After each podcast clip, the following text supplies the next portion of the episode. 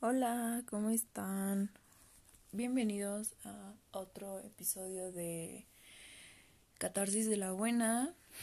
¿Cómo están? Oigan, ahorita me duele muchísimo mi labio porque ay, me salió como un fogazo por dentro del labio y me duele muchísimo. Pero bueno, aquí andamos, andamos súper bien. Eh, esta semana no sé si fui solo yo, pero como que sentía el ambiente, no el ambiente, pero, o sea, como la energía muy pesada, o sea, como que todo, todo el mundo anda muy rápido, todo el mundo anda muy eufórico, muy pesado todo, o sea, no sé, está muy pesado este ambiente últimamente y no sé, está, está raro. Pero bueno, eh, espero que hayan disfrutado mucho el episodio pasado. Si no lo has ido a escuchar, al escuchar es como de mi perspectiva sobre el amor propio. Y este episodio es, mm, se puede decir como una reflexión. Em, ayer fue 8 de marzo, hoy es 9. Y pues ayer fue el Día de la Mujer, el Día Internacional de la Mujer, que no se celebra, se conmemora y pues más que nada vamos a empezar. Les voy a empezar a platicar un poco sobre em, mi camino, eh, cómo me siento yo siendo mujer y pues un poco de mi perspectiva sobre el feminismo y al final quiero concluir con mi experiencia en mi primera marcha. Estuvo increíble. Pero bueno, eso se los voy a dejar para el final. bueno, yo la verdad es que lamentablemente he sufrido de pues acosos. Em, bueno, este episodio sí va a estar algo fuerte. Si tú no te sientes cómodo hablando de este de estos temas, bueno, escuchando a gente hablando de estos temas que son como un poco fuertes, pues no pasa nada, te recomiendo no escucharlo y, bueno, pues es tu momento de, de, de, irte, no me voy a sentir mal ni nada, al contrario, quiero que te cuides. Y bueno, eh, el punto es que mm, yo la verdad es que desde chiquita he sufrido mucho acoso de amigos, familiares y gente pues en general, o sea, bueno, hombres. Y la verdad es que mucho tiempo yo me odié, me sentí muy culpable de muchas acciones este, que pasaron, me culpaba de situaciones en las que estuve mmm, pues mmm, se puede decir que o sea, estuve presente pero me generaron alguna culpa eh, también he sufrido de, violaciones y pues maltrato psicológico, emocional y por parte de pues también de mujeres el maltrato psicológico, ¿no? Y la verdad es que yo no mm, pues mucho tiempo yo no estaba en contacto con mi mm, puede decir con mi energía femenina. Yo Siempre he tenido más desarrollada mi energía masculina. Eh, bueno, paréntesis, eh, todos tenemos energías femeninas y masculinas. La energía femenina es como más de las emociones, de conectar con la tierra, de la sensualidad y así. Y lo masculina es como el sentido de proteger, no tanto de ser macho, o sea, así, pero es como el sentido de proteger a, la, a las personas de ser responsable, de la productividad y todo eso, ¿no? Entonces yo siempre he tenido más desarrollo de ese lado de, la de ser masculina. Entonces, pues con las situaciones que me han pasado, pues también nunca he podido desarrollar mi pues mi energía femenina y pues retomó, yo sentía culpa sobre mí misma, me culpaba, me sentía mal, este, estaba enojada conmigo por muchas situaciones, ¿no? Y la verdad es que no les puedo decir una fecha exacta en la que yo conocí el feminismo. Em, y lo fui como pues, conociendo poco a poco.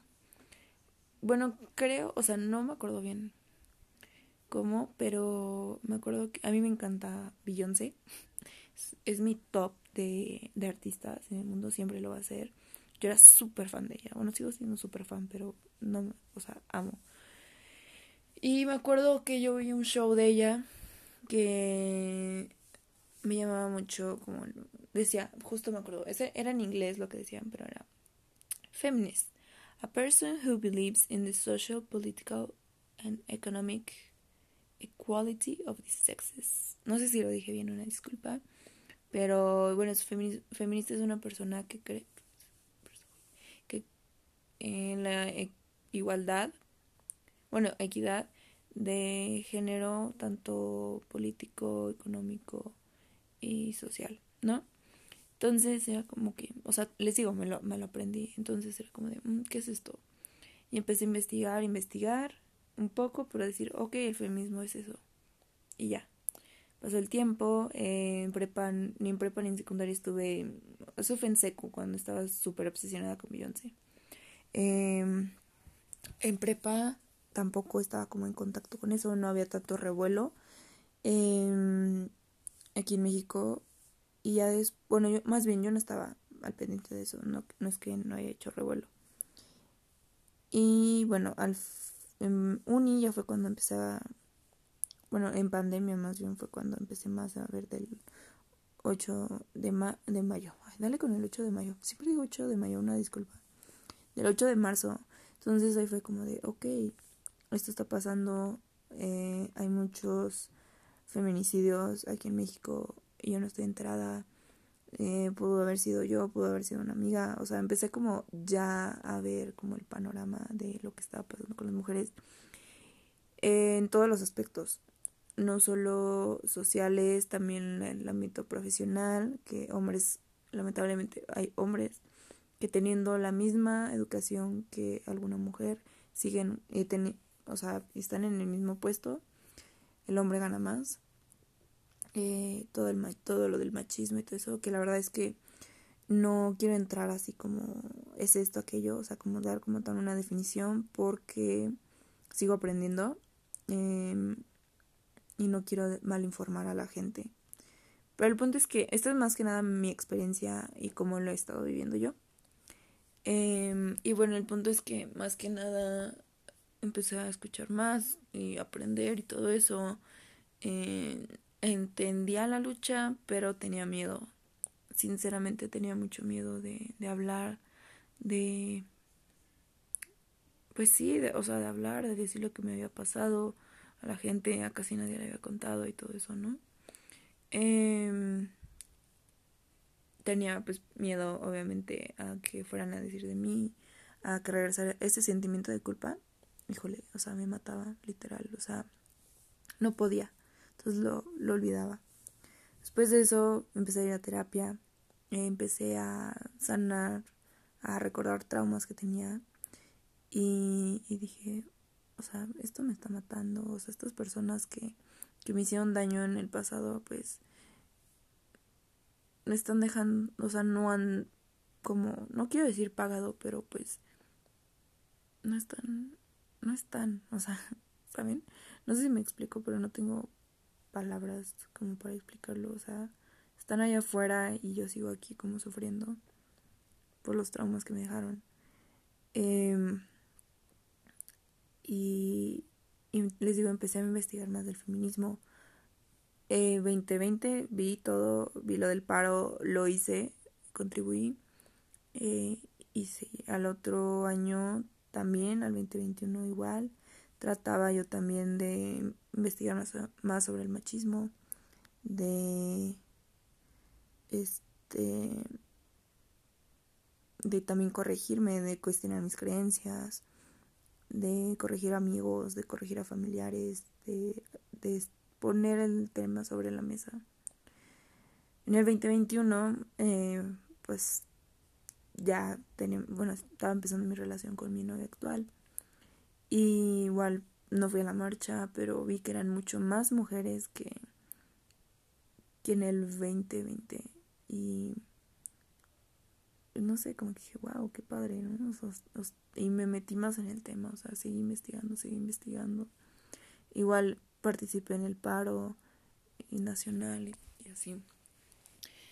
Y pues seguí investigando qué podía hacer, me informaba, compartía, corregía. Este, en mi escuela también era como de, oye, es que esta, o sea, ayuda, pueden hacer esto, pueden hacer aquello y así. Y bueno, llega el 2022 y yo, o sea, ya sabía, o sea, todavía no empezaba marzo, yo sabía, ya viene la, la marcha, ¿no? Y fue un momento de mucha introspección, eh, porque dije, o sea, estos son mis derechos, güey, y nadie los está respetando, y no solo los míos, sino los de mis demás, como compañeras, o sea, las demás mujeres que están allá afuera de mi clase social, de la de clase más baja y todo eso. Porque yo sé que tengo privilegios y estoy también luchando por los privilegios y quiero luchar por los privilegios que, que yo tengo para que los demás lo tengan, para que todos los tengamos, que podamos salir a la calle con calma, que no tenga que estar cargando una navaja, que no tenga que estar cargando un taser, ¿saben? Sin miedo, eh, sin necesidad que tenga que forzar a, mis amigos hombres a que me cuiden, que mis papás estén tranquilos de que voy a salir, ¿saben? Entonces yo dije, ok, todo esto, o sea, yo quiero que, digo, en lo personal, ahorita en este momento no estoy pensando en tener hijos, pero para las demás generaciones tengo sobrinas, tengo primas más chiquitas y digo, o sea, ¿qué les espera a ellas? Yo no quiero que ninguna, ni mujer en el presente, ni en el futuro, siga viviendo esto. Y por todas las que se fueron, o sea, ya no quiero que haya más, ya no quiero que siga pasando esto y que no nos tomen en cuenta y que nos sigan haciendo menos. Y yo ya tenía muy, o sea, yo dije, voy a ir, voy a luchar, porque cada vez va a ser más grande. Cada vez son más mujeres las que queremos seguir luchando y las que están dando todo por, por nuestros derechos, ¿no? Y bueno, en lo personal, los que no sepan, yo soy de aquí de Querétaro, em, justo antes de la marcha, em, pasa un terrible, terrible, que no quiero hablar del tema, pero o sea, una masacre, literal, en el estadio aquí en Corregidora. Horrible. Esto me planta mucho miedo, mucha inseguridad, muchísima. o sea, fue. No quería ir. O sea, yo de que una noche antes de la marcha no quería ir. O sea, de, güey, tengo miedo. O sea, yo ya estaba de que organizaba con mis amigas y todo. Y era de que no, güey, no, no voy a ir porque tengo miedo. Es como de, o sea, no, o sea, todo, o sea, híjole, de verdad me, me armé mucho de valor para ir a la marcha. Este, porque les digo, yo tenía muchísimo miedo, muchísimo, estaba súper nerviosa. Y ya después dije, no, o sea, tengo que ir porque tengo que luchar. O sea, tengo que que me tienen que escuchar, aunque no me escuche nadie, o sea, porque a lo mejor mi voz se hace chiquita entre tantas mujeres que van, pero no me importa, lo tengo que sacar y lo tengo que hacer por mí, por la Dani de 8 años que ha sufrido diferentes, desde entonces ha sufrido diferentes abusos de múltiples hombres y deja tú, lamentablemente, pero deja tú de los que me acuerdo, ¿saben? Y de de todos esos que me han volteado a la calle y todo eso, o sea, es horrible, es de verdad, no tienen idea y no estamos exagerando, porque una vez escuché una amiga que dijo, de mi escuela que decía que estábamos exagerando, que sí, o sea, si era realmente nos había pasado, si realmente nos han molestado en el autobús caminando una caminando y en un carro chiflando, en la escuela, maestros, familiares, o sea, esto es verdad, esto es la realidad. Yo ya no quiero que siga pasando. Y me armé de valor, me fui em, con mis amigas y con la mamá de una amiga. Llegamos a la marcha y todo cambió. O sea, no tienen idea de lo de la gente que había, o sea, de las mujeres que habíamos. O sea, estoy impactada. Yo nunca vi el fin. O sea, yo no supe si estaba al final de la fila, al principio, a la mitad. O sea, yo no le vi el fin. De verdad, había muchísimas, muchísimas mujeres. Y se sintió tan padre. O sea, de verdad, tan padre. Al principio estaba un poco cohibida, estaba nerviosa en el sentido de que no me sabía los... No, a ver, una disculpa si se dicen de alguna manera, creo que son consignias. Este, las porras, yo voy a decir, porque la verdad es que no sé cómo se llaman, pero... Híjole, o sea, no me las sabían, yo como, ah, ok, ¿qué digo? ¿Qué se dice? Y yo, mm", porque las de mi alrededor gritaban y era como, de, es mi primera marcha, ayuda. Pero poco a poco vas agarrando el hilo, poco a poco vas entendiendo la dinámica. Me sorprende de verdad lo organizadas que estaban en la marcha a la que yo asistí. Caminé, o sea, un chingo. un chingo es poco. O sea, caminé muchísimo, yo no sé cuánto caminé. Pero de que, o sea, batí el récord según mi teléfono. o sea, lo batí como dos veces, yo creo. Pero éramos un buen, muchísimas, muchísimas mujeres. Fueron dos marchas aquí en mi estado. Yo fui solo a una. Este, la otra igual fueron muchas, muchas mujeres híjole, pero no tienen idea lo protegida, lo amada, lo apoyada. Lloré a mares, grité, saqué todo lo que tenía dentro y no tienen ni idea lo bonito que se sintió toda esa energía. Toda esa energía positiva de que queremos salir a las calles, de que no estamos solas, porque yo muchas veces me he sentido muy sola y neta ayer no lo sentí para nada. Y dejando en fuera de que yo iba con mis amigas, yo sabía que si ocupaba algo le podía decir a la de enfrente, a la de al lado, a la de atrás, a la del otro lado. Híjole, fue una experiencia increíble que, que nunca me voy a olvidar. O sea, de ahí se fue todo el miedo y de verdad regresé muy cansada, primeramente, que valió la pena. Regresé muy feliz, regresé muy agradecida, regresé con, con mucha más determinación, con menos culpa, con menos miedo. Y, y me recordó, pues, muchas cosas que, que antes yo creía que todo lo que me había pasado de abusos, de violaciones, de maltratos eran mi culpa y que yo lo provocaba. Y me doy cuenta que no, que no era mi culpa, que yo no sabía lo que estaba haciendo, que yo hice lo mejor que pude con lo que tuve en ese momento y que no me tengo que juzgar por eso o sentirme mal por eso. Porque la verdad es que yo no sabía lo que estaba haciendo y está bien no saber las cosas. Y ahorita ya sé que eso estaba mal pero no me tengo que culpar por eso. Porque pues, así pasó y ya fue.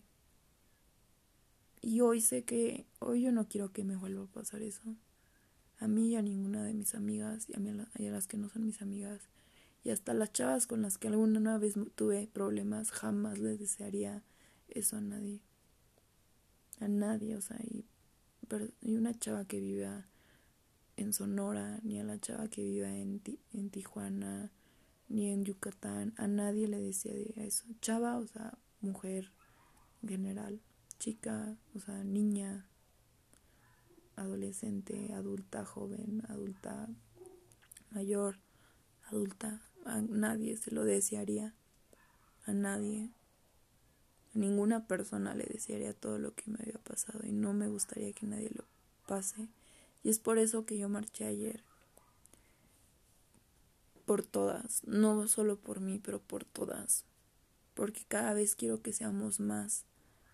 las que nos demos cuenta y alcemos nuestra voz y perdamos el miedo. Y yo sé que va a ser difícil que se cumpla por lo que estamos luchando, pero creo que vale la pena el camino. Porque por si algo usamos pantalones el día de hoy, es por las que en el pasado lucharon por nosotras. Porque por si algo tenemos el derecho a votar, es por las que lucharon por nosotras antes. Y yo sé que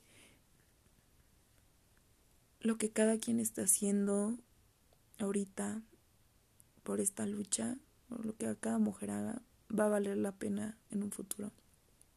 Y a lo mejor ya no vamos a estar para cuando se cumpla, pero créanme que cada, o sea, es un granito de arena y que ese, cada granito vale la pena. Porque lo ponemos desde el fondo de nuestro corazón. Y de verdad, no sé, o sea, a las niñas que nos están escuchando, digo que me están escuchando y que a lo mejor digan, ah, yo quiero ir a, mi a la próxima marcha o tenía miedo de ir. Está bien, o sea, yo también estaba nerviosa, yo también, pues ya escuchaba mi historia, ¿no? Yo tenía miedo de ir. Y cada quien tiene su proceso. O sea, si no es este año que viene, si a lo mejor es dentro de cinco y está bien. No es cuando ustedes se, se, sientan cómodas porque la verdad es que vives muchísimas, muchísimas emociones y tienes que estar preparada para todo eso. Y es a tu tiempo, no hay prisas, no, no hay este, no hay prisas, no tienes por qué apresurarte a ti misma, o sea, tú solo sabes que, cuáles son tus, tus, este, tus límites, como lo habíamos dicho en los otros capítulos. Y pues más que nada este capítulo iba a ser, según yo, rápido. Porque es, más que nada mi experiencia eh, en este, en mi primera marcha, en lo que para mí es ser mujer. Y, y pues de reflexiones que nunca te olvides que estás sola. Eso es lo que yo me puedo llevar de esta marcha. Que no estoy sola y que el dolor que a veces siento, o que, siento la mayoría del tiempo, no solo lo siento yo, y que hay muchas mujeres allá afuera que igual lo están sintiendo y que quieren que eso cambie. Y que, quiero llorar. Em, también este aprendí que, que, la culpa solo me hace daño a mí, que me tengo que perdonar a mí misma por todo lo que hice, porque sé que hice lo mejor que pude. Y, y tú hiciste lo mejor que pudiste. Créeme que todo lo que te ha pasado, yo sí te creo. Y que hiciste lo mejor que pudiste en ese momento. Y, y todo va a estar bien. Tómate tu tiempo y hazlo por ti. No estás sola. En este proceso nunca vas a estar sola. De verdad tienes, me tienes a mí y tienes a muchas, muchísimas mujeres que han pasado por lo mismo y ya no quieren sentirse así. Y a lo mejor dicen, ay, pues no lo siento, está bien. Está bien que no lo sientas así, pero créeme que no estás sola. Y bueno, eso es este todo por hoy. este, les digo esto, nada más quería que les platicarles un poco de mi experiencia, de mi historia, eh, de lo que aprendí, porque ya saben que este podcast es para aprender de los demás, de experiencias de ajenas, de este, bueno, de tener más nuestra mente abierta.